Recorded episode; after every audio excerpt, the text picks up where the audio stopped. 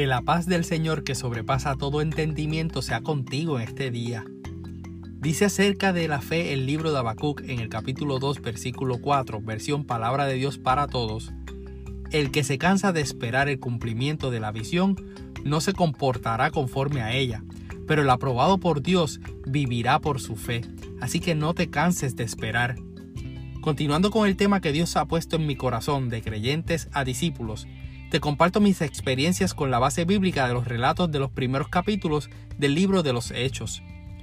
Uno de los muchos temas de debate interno, usted sabe, esas peleas mentales que uno tiene con uno mismo, es el asunto de que cuando venimos a los caminos del Señor y nos metemos de lleno en trabajar para el ministerio, algunos de los muy buenos amigos que conocemos, sea por el vecindario que nos criamos, o la escuela o universidad que estudiamos, o los trabajos que tenemos, se alejan. Sin duda alguna, esta dinámica nos puede causar que deseemos balancear nuestra fe entre nuestras amistades y la vida de discípulos. Nuestras amistades también como nuestros familiares vienen de diferentes crianzas, así que todas las personas que conocemos aportan para bien o para mal a nuestro desarrollo y a quienes somos hoy. Pero este debate interno ha tenido un vencedor, Cristo en mi corazón. Tomar la decisión de poner a Dios por encima de todas las otras cosas y reconocer que tenemos algo que hacer para glorificar a Dios nos va a traer resultados que deseamos y otros que no quisiéramos tener, pero tenemos que aceptar. Como te compartí en el episodio llamado Full Label, cuando nos ponemos la etiqueta de cristianos, seremos visibles ante los demás. Y eso no necesariamente va a ser una etiqueta que todos nuestros amigos o familiares entenderán o aceptarán. Dice la Biblia en Proverbios 18:24 en la nueva versión internacional que hay amigos que llevan a la ruina y hay amigos más fieles que un hermano. Yo he tenido ambos y le doy gracias a Dios por aquellos amigos que a través de los años dejaron de ser mis amigos y hoy son mis hermanos y por los que el Señor continúa añadiendo a mi vida. Tienes que aceptar que habrá algunos de tus amigos que entenderán y respetarán la decisión que has tomado de no seguir haciendo muchas de las cosas que hacías antes y que ya no las harás y entre ellos hasta puedes ganar almas para Cristo. Otros sencillamente tomarán la decisión de apartarse de ti. Puede que pierdas amigos y puede que familiares no se relacionen de la misma manera contigo. Pero confía, Dios te cubrirá con personas que llamarás hermanos, porque perteneces a una misma familia de la fe en Jesús. Dentro de la iglesia donde te congregas, cuando decides ser discípulo y dejas de ser creyente, tendrás la oportunidad de integrarte con nuevas personas a tu vida. El Señor las pondrá para que puedan perseverar juntos y unánimes en oración y ruego. Así pasó entre los propios apóstoles.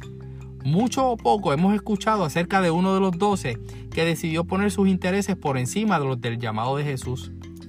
A manera de que otro fuera parte de la obra que los discípulos tenían que hacer, el nuevo seleccionado iba a ser uno quien hubiera estado presente durante el tiempo que el Señor entraba y salía de entre ellos y que fuera testigo de su resurrección, o sea, creyente de Jesús. Hechos capítulo 1 versículo 21 y 22 lo dice. Los discípulos oraron y el Señor les reveló quién habría de unirse. Pide al Señor en oración que te una a aquellos que están comprometidos de corazón con la obra del Señor y que están orando por que más de una persona se unan para que juntos se animen a esparcir las buenas nuevas de salvación. Esto puede suceder al unirte a un ministerio de servicio de la iglesia.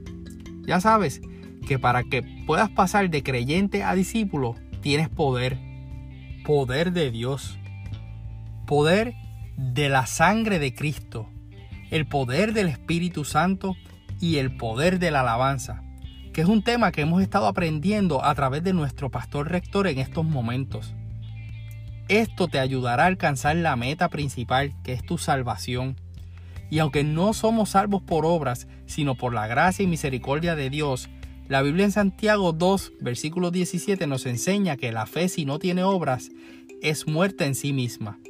La obra significa esforzarse, Así que la fe si no tiene esfuerzo es muerta. Pero cuando te esfuerzas, Dios desarrolla el poder que ha puesto en ti por medio de su Espíritu Santo para resistir las situaciones que estás pasando. Serás firme en tu fe, podrás soportar la mala noticia, prevalecerás ante la prueba, tendrás sentido de urgencia para compartir las buenas nuevas de salvación con otros. Para pasar de creyente a discípulo, primero, tienes poder. Segundo, únete a la encomienda de compartir con otros que Jesús es tu Salvador. Si esta palabra te bendijo, busca leer la Biblia y congrégate para que continúes creciendo en los caminos del Señor.